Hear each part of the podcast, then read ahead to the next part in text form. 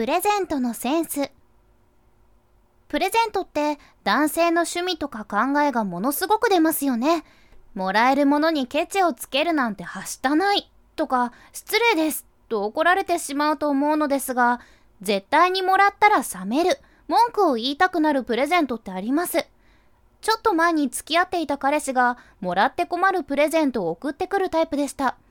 初めての記念日にプレゼントをくれたんです。そんなことをしてくれる彼氏初めてでした。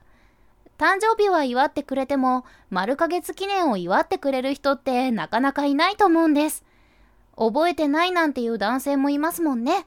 だから覚えてくれていたことしかも祝ってくれることにすごく感激したんです。しかもプレゼントと言って渡されたショッピングバッグにはなんと某購入ブランドの名前がしっかりと入っていました。何でも嬉しいという気持ちはもちろんあるんですよ。何かをもらうために付き合っているわけではないですから。でもやっぱり嬉しいですよね。自分にそれだけの価値があるってことが第一に嬉しいものなのです。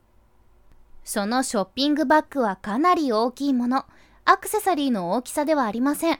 バッグを買わないともらえないくらいの大きさです。非常に期待が高まります。開けていい？